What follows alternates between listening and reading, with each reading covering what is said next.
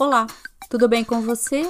Eu sou Rosa Virgínia Diniz e vou acompanhar você neste novo espaço de troca e compartilhamento produzido pela fabricante de ideias e o tema de hoje é Planejamentos para 2022.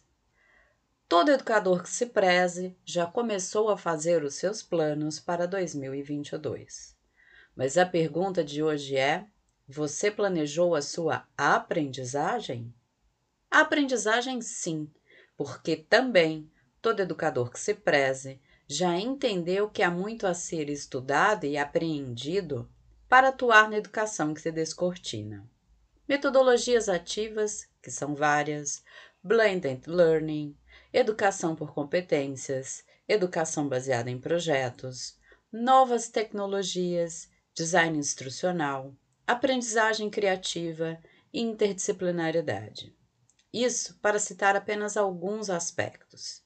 Aspectos que não são meras tendências moderninhas, mas são abordagens que estão há muito tempo permeando a educação e se tornaram notoriamente importantes agora. E todas elas, sim, todas elas, têm uma relação muito direta não apenas com a Base Nacional Comum Curricular, mas com as novas diretrizes do ensino superior. Sejam aquelas que correspondem aos currículos de cursos tradicionais como Direito e Medicina Veterinária, ou aquelas que determinaram a curricularização da extensão e devem ser implementadas até o fim de 2022 ou seja, estarão obrigatoriamente na pauta do dia dos docentes do ensino superior. Então, já não dá mais para adiar. Argumentar que não concorda com tais modelos educativos é simplesmente procrastinar uma ação que deverá realizar. Logo, não perca tempo e tome para si a responsabilidade de compreender realmente o que são, por exemplo, as metodologias ativas, como escolhê-las adequadamente e quais os seus fundamentos. Até porque realizar quaisquer tipos de atividades mal estruturadas e denominá-las como metodologias ativas ou manter-se na zona de conforto da exposição desenfreada é arriscar-se em demonstrar não só desatualização didática, mas falta de profissionalismo docente, uma vez que Todos estão aprendendo a respeito, inclusive os estudantes.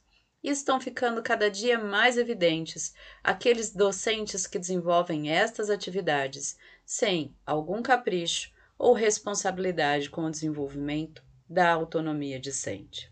Volto a dizer: organize sua agenda de aprendizagens, desafie-se a respeito, faça planos e, mesmo que não sejam exatamente ousados, forme-se ou informe-se a respeito dos temas, pois se 2020 foi o ano do susto da educação remota, 2021 foi o ano da remediação das estratégias e 2022 virá para consolidar com qualidade e melhorias toda essa produção.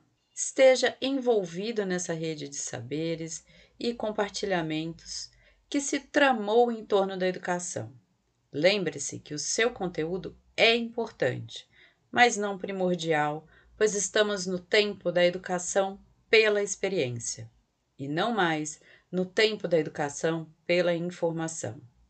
Desde já, por aqui, desejamos um 2022 muito rico e produtivo. Também estamos nos organizando e contem conosco para lhes proporcionar experiências de aprendizagem e troca de saberes nesta educação que tanto nos inspira. Gostou dessa conversa?